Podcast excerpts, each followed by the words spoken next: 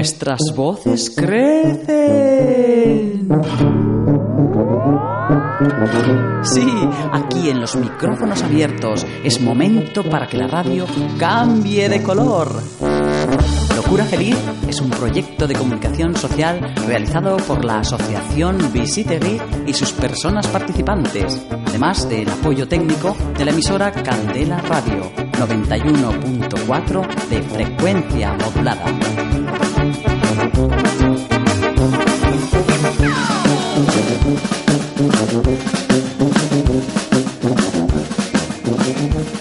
Muy buenas tardes a todos y a todas las oyentes que ahora sintonizan Candela Radio en el 91.4 FM y en la web candelaradio.fm, asimismo en todas las plataformas iVoox, en donde nos podéis encontrar todos nuestros archivos de Locura Feliz, un proyecto de radio comunitaria de la Asociación Visitegui con el apoyo técnico de la emisora Candela Radio.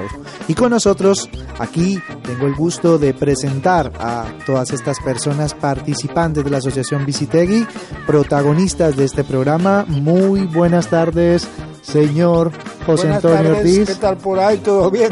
Pues nosotros bien, ¿usted qué tal? Yo bien. Sí, perfecto. Ray, muy buenas, ¿qué tal?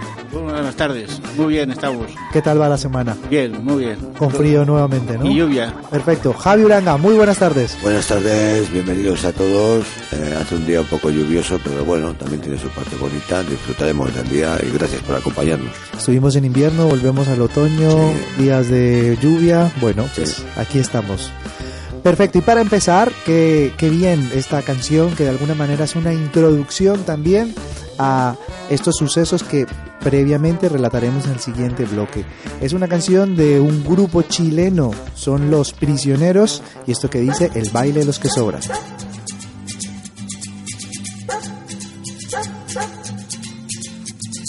Es otra noche más de caminar. Es otro fin de mes sin novedad.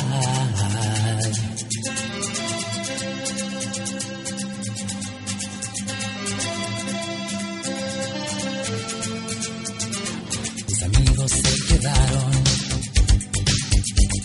igual que tú. Este año se les acabaron los juegos, los doce juegos. Únanse al baile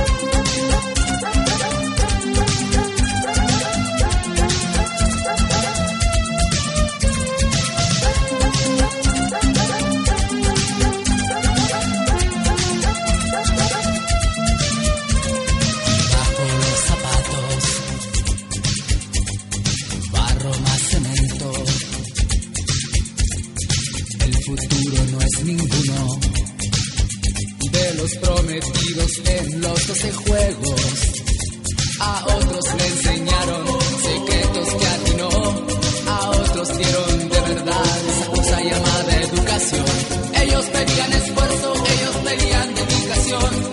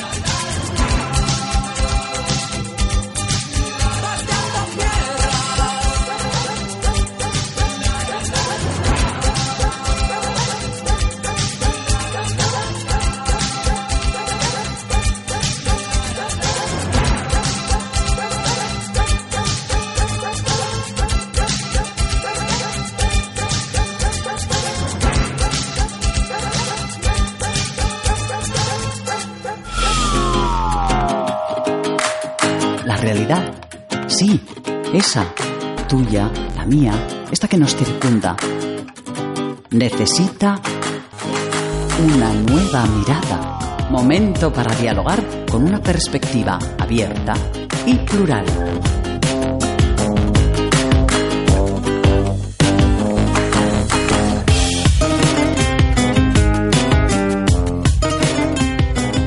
Primer bloque de debate, la realidad no para y no paran las luchas, las movilizaciones y todas esas tensiones que vemos en la calle a lo largo del mundo.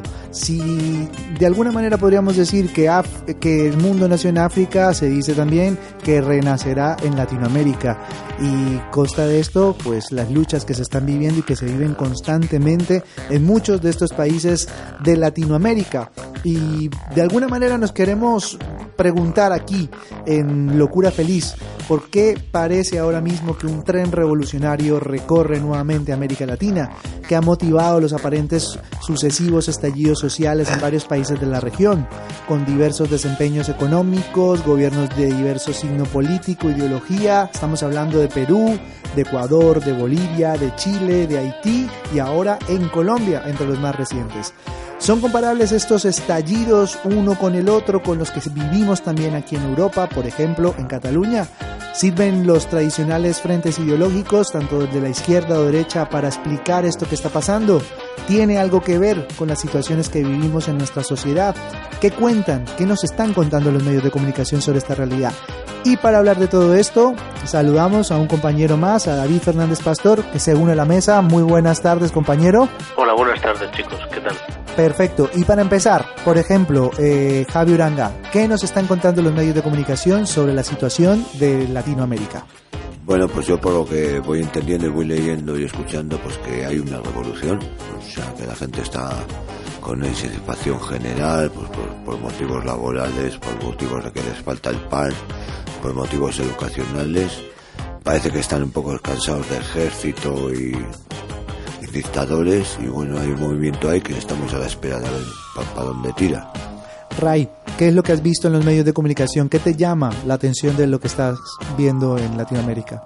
Yo creo que la, Latinoamérica ya, ya, empieza ya también, como, como Europa, ¿no?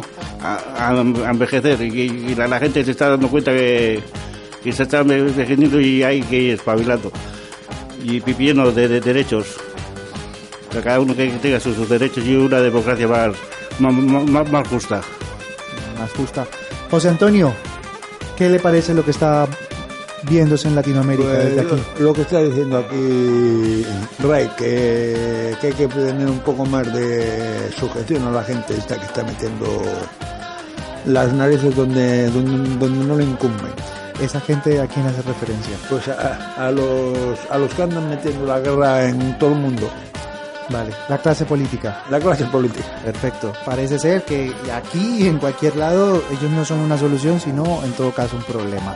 David Fernández Pastor, ¿cómo lo vives? ¿Cómo lo, cómo alguna conversación hemos tenido por ahí cuando nos hemos encontrado? Sí, sí, sí. Lo, lo, lo que pasa es que yo eh, si- si- sigo sin entender muy bien a qué se debe todo esto. Es decir, eh, aquí en España hemos tenido un componente muy, muy fuerte eh, de, de movilizaciones, de manifestaciones en Cataluña, y yo lo he vivido muy triste porque, bueno, pues el malestar ha de salir. O sea, el malestar debe salir eh, de, cualquier manera.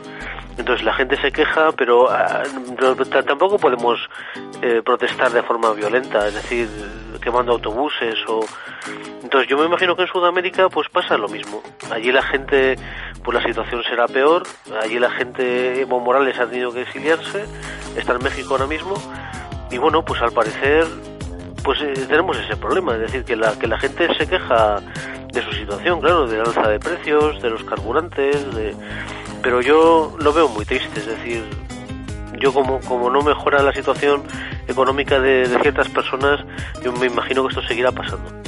Sin duda, yo creo que el mejoramiento social, lo que hablamos de bienestar, ahí empieza absolutamente todo. Yo creo que, que, una sociedad eh, con, que, está llena de corrupción, que tienen todas las problemáticas que abundan en, en términos de derechos, de acceso a estos mismos, pues eh, este es el mayor detonante, ¿no? Y, y creo que es justo y coherente, normal, lo que está pasando.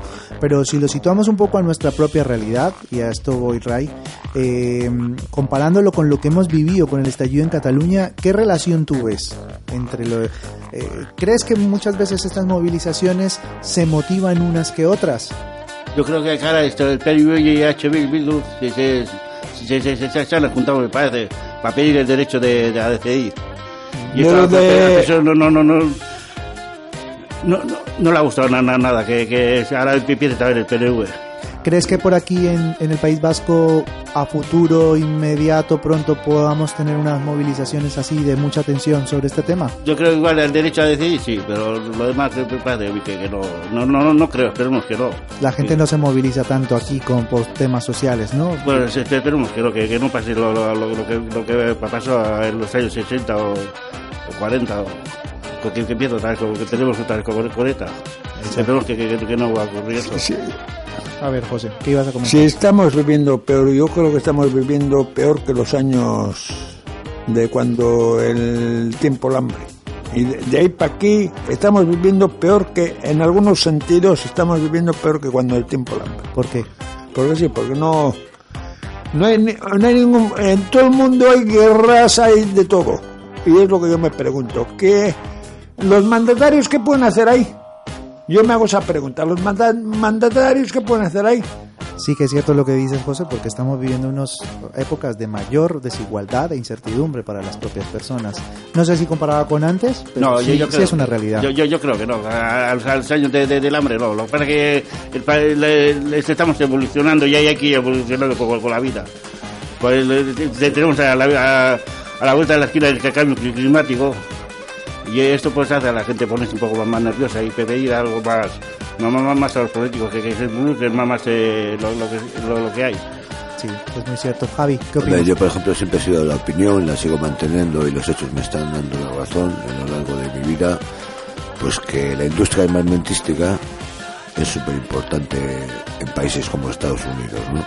Ellos crean guerras, las acaban, las empiezan, las vuelven a retomar, etcétera, ¿no? Y esto por el, dineral que moviliza la, la industria armamentista. Entonces, todo lo que pasa en el mundo, todo tiene algo que ver con Estados Unidos. Un factor externo que siempre Sí, altera eso. el orden público en todas las... en otros países todas ¿no? las sociedades. más indefensos ¿no? Perfecto. bueno como también es el país capitalista por, por- de siempre ha sido el país capitalista, eh, armado hasta los dientes, eh, rico en petróleo, eh, la economía es el que manda, etcétera. Pues bueno, un poco se gira todo alrededor de lo que dice Estados Unidos, ¿no? Él crea y destruye. David, eh, te pregunto, si tuviésemos que analizar lo que está pasando en Latinoamérica, como en muchos otros conflictos sociales que se están viendo, ¿tú crees que el tema de izquierda, derecha puede explicar un poco sobre los gobiernos, sobre cómo han evolucionado allí? Eh, ¿Tiene algo que ver esto? Claro, yo, yo estoy muy de acuerdo con lo que estás diciendo, Juan, porque es que yo, yo por ejemplo, con lo de Cataluña me sentí muy avergonzado como, como español, ¿no? Como ciudadano de este país. Hombre, y luego ya hay gente, luego ya hay gente que tiene opiniones diversas, pues bueno, pues sobre todo en, nuestra tertulia, pues tenemos opiniones, pues yo me imagino que unos somos más de izquierdas, otros más nacionalistas, bueno, pero al fin y al cabo el componente político está ahí, o sea, es, decir, por una parte está el el componente económico, del malestar que se, que se traduce en movilizaciones, en, en protestas, y luego está el componente político. Lo que pasa es, lo, lo que pasa es que en, Sudamérica pues hay un movimiento revolucionario de izquierdas muy fuerte. Entonces, en ese sentido, pues es lo que, lo que habrá tenido que pasar en, en estas protestas de Ecuador, Colombia, Bolivia, que a un alza de precios, a un, a un encarecimiento de los carburantes o de la comida, o, pues para prácticamente lo que está pasando en Venezuela, que también es catastrófico, ¿no? Que la gente de malestar ha de salir, creo yo. ¿Creéis que las redes sociales, todos estos nuevos medios de comunicación, Internet, juega un papel importante en todo esto que estamos viviendo en Latinoamérica? Ray. Yo creo, creo que sí que nos enteramos enseguida la, la, la noticia por internet, ra- ra- rápidamente.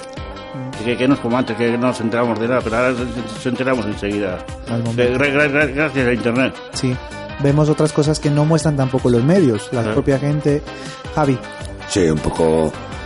Yo siempre he pensado que para estar informado hay que mirar diferentes medios, ¿no? Internet me parece una plataforma interesante, pero bueno, también hay que leer los periódicos, ver otros canales, otras opiniones, bueno, la radio es muy importante. Bueno, pues un poco enriquecerse un poco de las opiniones de, de diferentes sitios para hacerte tú tu propia opinión o, o una historia de cómo van los hechos realmente, ¿no? eh, José Yo creo lo mejor que debían de quitar todos los países estos que están en conflictos como eh, Estados Unidos. Eh, ahora está Colombia. Luego está Chile también metido en follones. Debían de quitar a esos presidentes y, poner otros otros señores a la presidencia. Yo estoy contigo, pero bueno, no sé. ¿Eh? Has dicho una verdad. Yo creo que es una. Ya íbamos al terreno de las alternativas. David, ¿qué papel juegan los, los nuevos medios, las redes sociales en todos estos conflictos que se ven en Latinoamérica, por ejemplo, para ti? Hombre, se, se, se está comprobando que la gente se reúne más. Entonces, eh, eso pasó en las protestas de Londres, me acuerdo yo, que la policía llegó a intervenir los, móviles, porque la gente se comunicaba por, por chats, por chats, por chats cifrados, además, es que eso lo conocían los, los manifestantes y para la policía era muy difícil controlarlo. Entonces, bueno, pues las, redes sociales, los, WhatsApp, los chats, tendrán que ver mucho todo esto. Eso hace que la gente se reúna más rápido y que la protesta pues, sea más, sea más, más ligera, me imagino. Bueno, pues este era el primer bloque que, del cual queríamos hablar un poco, meternos en la actualidad, en el mundo y creo que nuestra opinión, tal como lo decía David, es muy importante porque es diversa, también es una opinión desde una otra visión, una visión menos sesgada y, y es interesante también poder eh, compartir con nuestra propia audiencia todas nuestras propias reflexiones. Pero también pasan más cosas dentro del terreno local y aquí Quiero que David se quede con una primera reflexión, luego le despediremos porque entra otra compañera eh, que estará comentando con nosotros más adelante sobre algunas realidades. Eh, David, eh, hablaremos sobre el Home Less Field Festival, un evento creado por nuestra asociación, por Visitegui. Cuarta edición, tú participaste de forma activa en una obra de teatro. ¿Cuáles son tus reflexiones de lo que has vivido, de lo que ha acontecido en este festival? Hombre, lo que pasa es que a mí el homeless me encanta. Es, me parece que es un. Yo no sabía que. Vamos, sabía que Visiteki es una, es una asociación grande, pero no sabía que tenía este este volumen de, organización. Entonces, yo, la primera vez que lo vi y cada vez que veo el homeless me quedo anodado con, con lo que es un festival y. Lo que pasa es que no puedo quedarme entero porque estoy haciendo un curso, ya, ya, ya, ya sabéis que hago exámenes y tenía un examen al día siguiente, entonces no pude quedarme los dos días por la tarde, pero es maravilloso, el festival es precioso, es, es, un, es un conjunto de gente joven, con gente mayor, con gente que hace obras de teatro, con, con mujeres que van a explicar la realidad de, de la mujer maltratada, con pues con eso, con, vídeos que hacen los jóvenes acerca de acerca de la exclusión, entonces eh, sale sale incluso hasta por televisión, por la por la TV cada vez que hacemos el festival lo sacan, entonces está, está muy bien, a mí, a mí me encanta el Homeless desde otra perspectiva de, sobre este festival que por primera vez también se presentó en Donosti y el cual constituye una jornada de sensibilización en torno a lo que es la exclusión social aquí en nuestra ciudad, en, nuestro, en nuestra sociedad, ¿no? Y, todo esto se hace a través del cine y a través del teatro. Para ello, nuestros reporteros y caracheros de Locura Feliz hicieron un reportaje. ¿Qué tal los visteis en el reportaje, compañeros? Javi. Pues bien, un poco nervioso ante tanta gente, tanta gente de fuera, tan emotivo como fue, porque hubo obras de teatro muy emotivas, eh, muy emocionado, con responsabilidad, pero bueno, a la vez disfrutando, intentando hacerlo bien y bueno, agradecido por poder participar en estos, en estos eventos. ¿no? Vale, pues parece si lo escuchamos. Me parece muy bien, Juan. Vale, pasamos a este reportaje que hicimos sobre el Homeless Film Festival. El Homeless Festival. Y, estamos en Locura Feliz.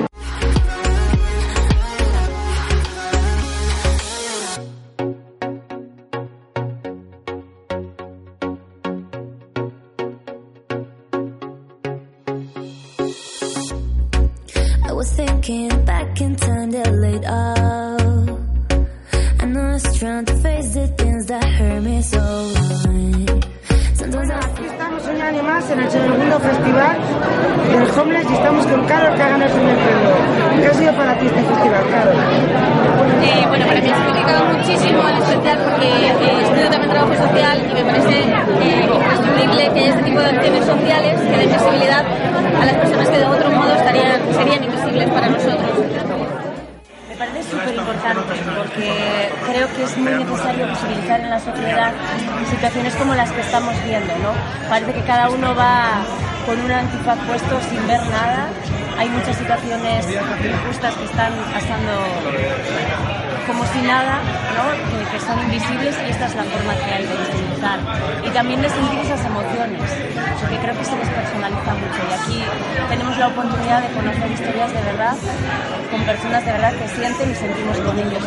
Hombre, yo creo que los festivales siempre son importantes y uno como el Homeless todavía más, porque ayuda a dar voz a mucha gente y sobre todo se traslada al público general. La gente de Bilbao puede venir aquí y conocer cosas que de otra manera no las estarían lejanas a ellos porque nunca te atreves a entrar en este mundo, digamos, a. Todo, lo bien que lo intentáis hacer en el escenario y luego además el cuerpo como lenguaje, como, como voz y con vuestra presencia ahí arriba, una manera de, de empoderaros y, decir aquí estoy con todo lo que he viajado, con todo lo que he podido eh, vencer y aquí estoy a pesar de mis dificultades además de como experiencia personal, es porque lo ve gente muy joven, de 12, 13, 14 años, bueno, también mayor, pero por su juventud tiene la opción de cambiar un poco las cosas. Y si lo ven eh, visualmente, pues parece que es mm, distinto a que te lo cuenten.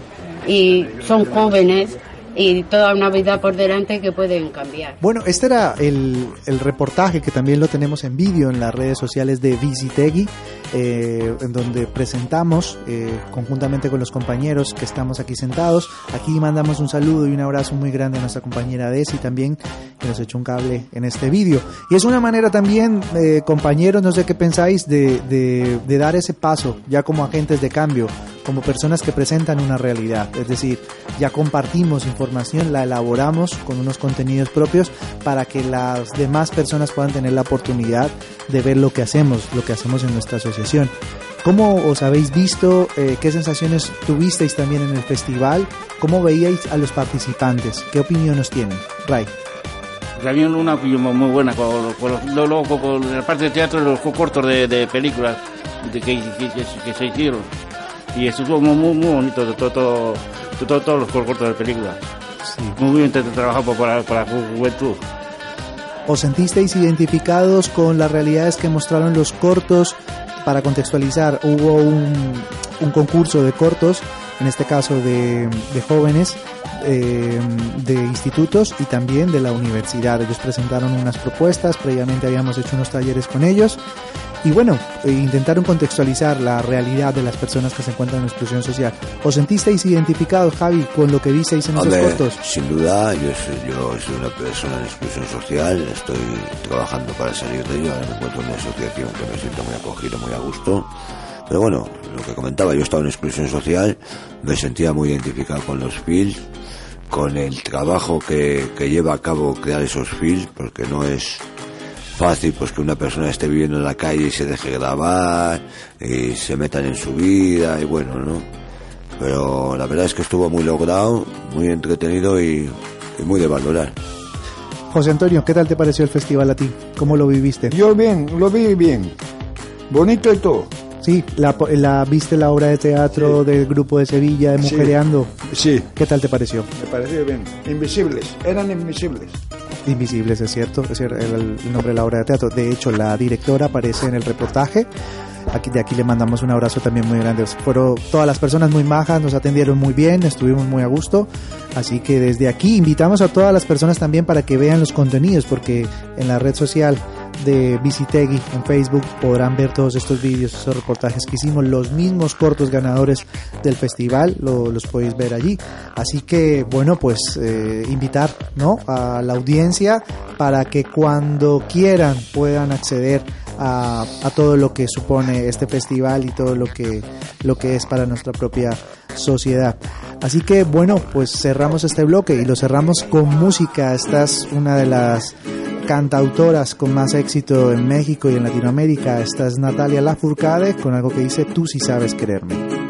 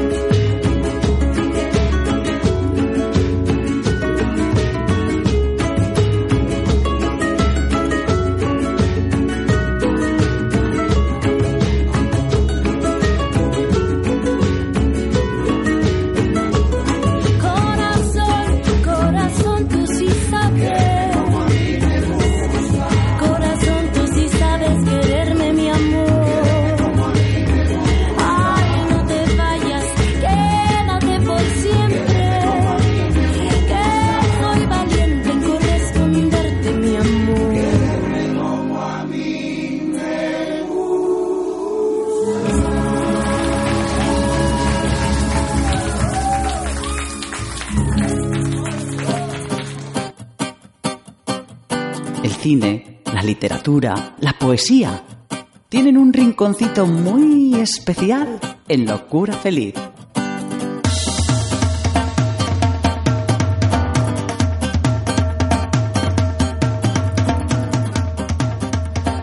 Y seguimos con el bloque del Rincón Cultural de Locura Feliz y hoy vamos a hablar de un grande, de, uno de los que siempre recordamos todos los años y que forma parte de esa memoria histórica, de esa memoria cultural, no solo de, aquí, de este territorio, sino diría yo, de, todo el mundo. Él es Federico García Lorca. eh, nacido en la parte occidental de la comarca de la Vega de Granada, la población granadina de Fuente Vaqueros, vio nacer el 5 de, jun- de junio de 1898 a uno de los poetas más brillantes de la historia de España, el autor español más celebrado del siglo XX, símbolo de todos los desaparecidos en la Guerra Civil Española y cuyos restos, más de 120 años después, aún permanecen en una fosa común. Y por ello eh, tenemos también y se incorpora a nuestra mesa eh, nuestra compañera Elena Muñoz para ponernos un poco en contexto y hablarnos sobre la vida de este gran poeta. Elena, muy buenas tardes, compañera. Hola, buenas tardes. Coméntanos, de esa figura de Federico García Lorca, ¿qué sería lo que nosotros podríamos más destacar hoy, 2019, 121 años después? Bueno, que nació el 5 de junio de 1898 en Fuente Vaqueros, provincia de Granada, hijo de Federico García Rodríguez y Vicenta, Vicenta Lorca Romero. Es el, el sería el mayor de cuatro hermanos, Francisco, Concha, Isabel y él. Ese año también nacerían otras dos grandes figuras de la literatura mundial, como fue el americano Hermin, eh, Ernest Hemingway y el alemán Bertolt Brecht. Dice que la influencia de su, región natal se encuentra en toda su obra, desde las primeras canciones hasta la casa de Bernarda Alba, combinación de tradición secular y de modernismo del siglo XX que nunca perteneció a ningún movimiento literario, aunque algunas características del surrealismo se encuentran en toda su poesía, como las asociaciones extrañas de palabras. En 1908 pasa unos meses en Almería, donde comienza sus estudios de bachillerato y sus primeros estudios de música. En 1909 se traslada a vivir a Granada con su familia. Sus primeros estudios universitarios son Filosofía y Letras y Derecho, que realiza en Granada entre los años 1914 y 1917. En esta universidad entró la amistad con el núcleo intelectual granadino, entre los que se encuentran el Sor Fernández, Almagro, Miguel Pizarro, Ma- Manuel Ángeles Ortiz, Ismael Golben de la Serna, Ángel Barrios y otros muchos más. Empieza a realizar viajes de estudios dirigidos por el catedrático Martín Domínguez Barrueta por Andalucía, Castilla y Galicia, descubriendo así los tesoros culturales de su país. Durante esa época, Manuel de Falla fija su residencia en Granada y Federico García Lorca inicia una gran amistad con él. Es también en Granada, en el año 18, Elena, donde... Elena, perdón. Sí. Eh, para seguir luego nuevamente con la biografía, ¿por qué crees que eh, seguimos recordando a Federico García Lorca? Pues porque. porque fue uno de los grandes. Yo es que me emociono a a la hora de hablar de García Lorca, ¿Por qué crees que te emocionas tanto cuando hablas de él? porque lo admiro mucho. Claro, todavía está muy... Es, es, es, es lo que ocasiona él hoy en día todavía, ¿no? Por eso yo creo que se logró universalizar, ¿no? Su figura sigue latente y sigue emocionando en gran parte y esa es parte de su grandeza, ¿no, Elena? Sí, eso creo. Era un personaje tan genuino, tan, tan especial y tan prolífico que. Y, y con tal capacidad de llegar a todos los públicos, desde los más altos hasta los más bajos, que abarca un- un- una gran amplitud de, de público y de, y de mundo. Muy bien. De lo que has leído de García Lorca, ¿qué es lo que más te, ha impresionado, de lo que de lo que a ti más te ha impactado? pues que nace el mismo año que, que- que el americano Hemingway que el alemán Brecht y que que nunca perteneció a ningún movimiento literario y los, los viajes que los, los viajes de estudios que, que realiza a lo largo de toda la geografía española. Sí, bueno, recordamos todos, ¿no? Aquí incluyo a los demás compañeros.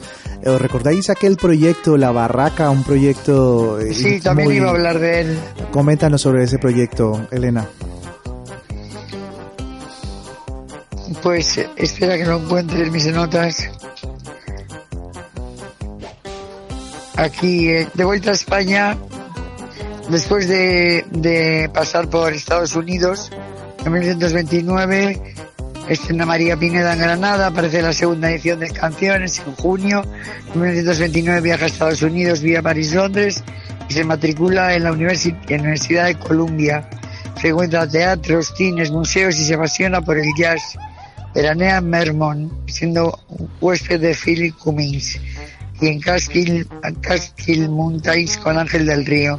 De vuelta a Nueva- York se instala en, John- en el John High Hall de la Universidad de Columbia, donde permanecerá hasta 1930.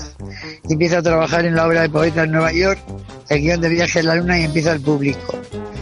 De vuelta a España, siendo la zapatera prodigiosa, publica algunos poemas de poeta en Nueva York y el poema del Cante Hondo. Termina así que pasen cinco años y dirige y fu- funda con Eduardo Ugarte el Teatro Universitario Ambulante La Barranca y representan por toda España obras de los grandes maestros como son Calderón de la Barca, Cervantes y Lope de Vega.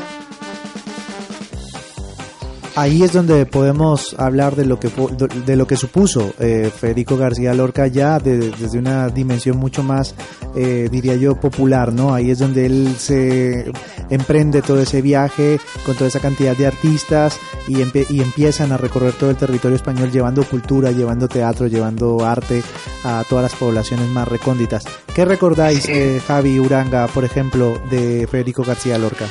Yo, por ejemplo, que, perdón, que lo hemos estudiado y hemos hablado de ellos, los que hemos dado literatura y eso, pues bueno, eh, por ejemplo, para su tiempo, el ser homosexual, ¿no? Aparte de ser un gran escritor, el ser homosexual fue, fue perseguido. No, perdona que te interrumpa, Javi. No, no es, no es un homosexual declarado, ¿eh? No. Se presupone que es, se, se presupone que es gay, pero no, no, no, no, no se confirma, nunca se ha confirmado que Federico García Lorca es por sus dotes, eh, por sus dotes artísticas, por lo que se le considera homosexual, pero nunca se, se llegó a confirmar que fuese homosexual. Vale, no lo tengo tan claro, pero sé que se fue perseguido por su condición sexual, no sé si... No, no, no fue perseguido por Vale, eso, vale. perdona. Vale, vale. Fue perseguido, fue perseguido, fue perseguido por, aquí, lo, aquí lo tengo, Sí, Federico García Lorca, que no pertenece a ningún partido político.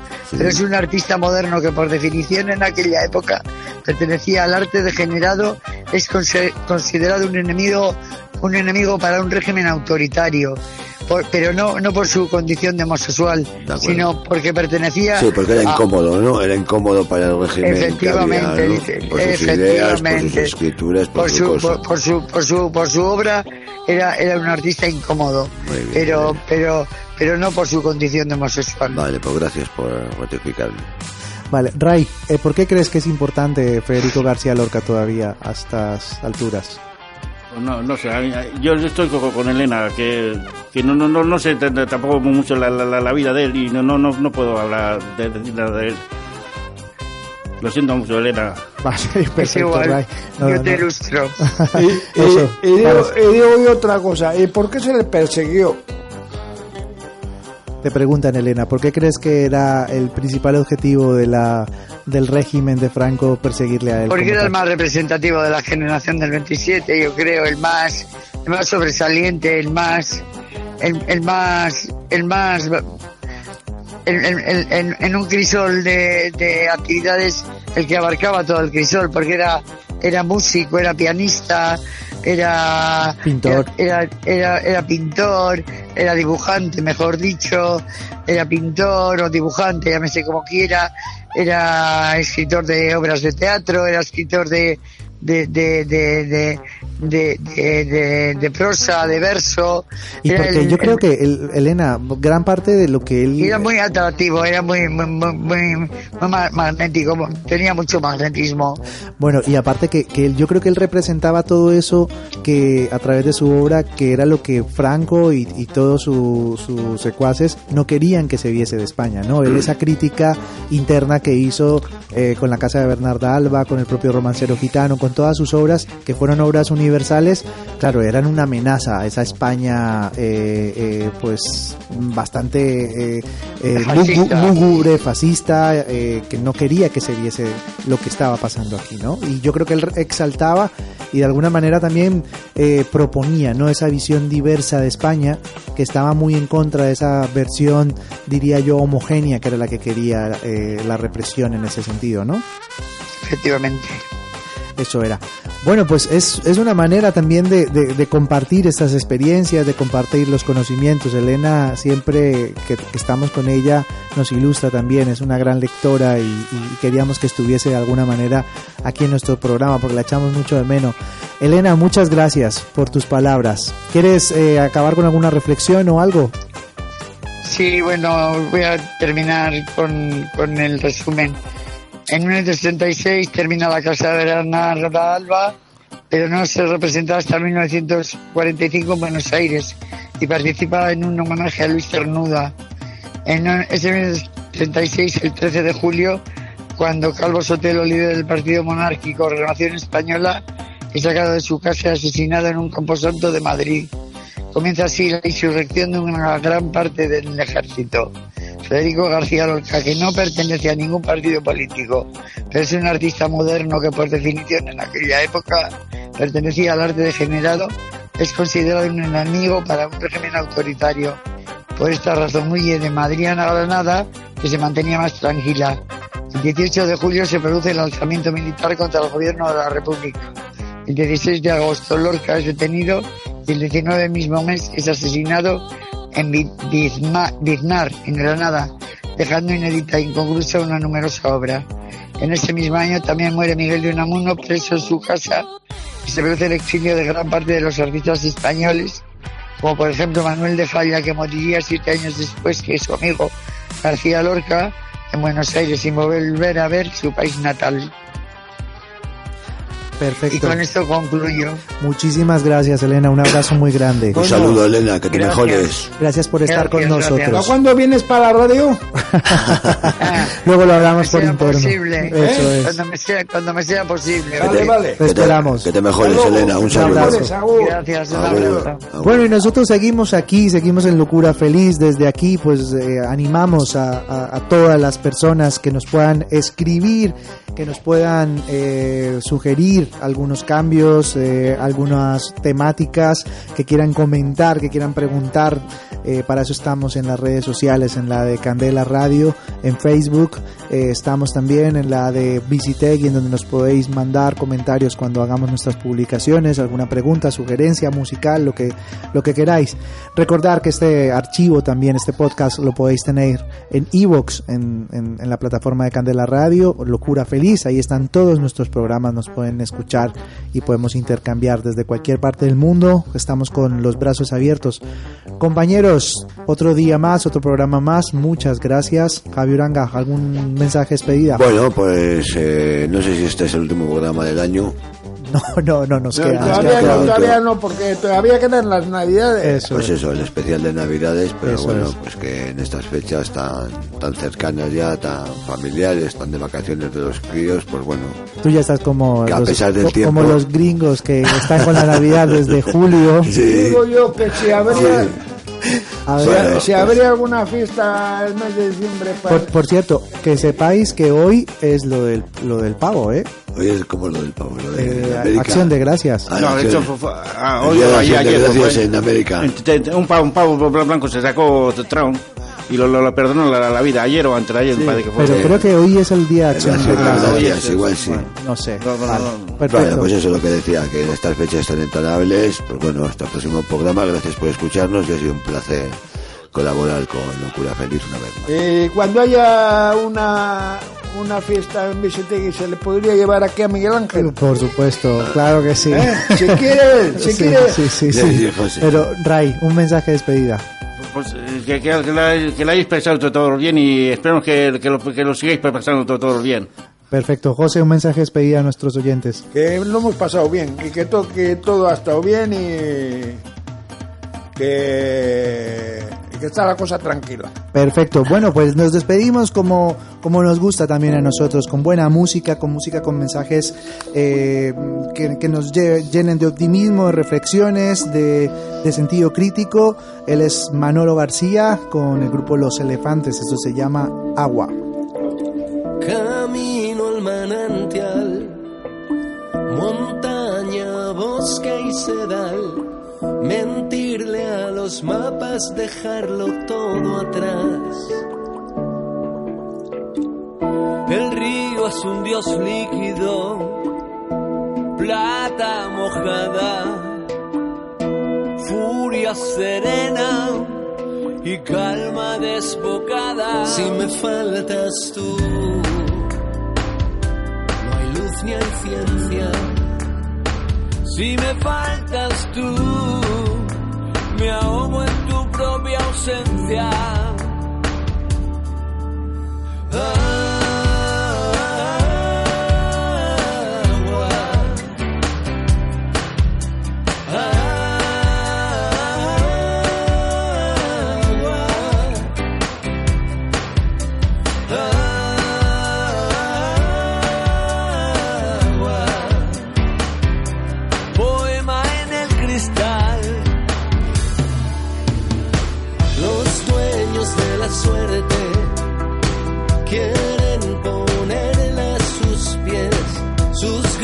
Grifos de oro sirven para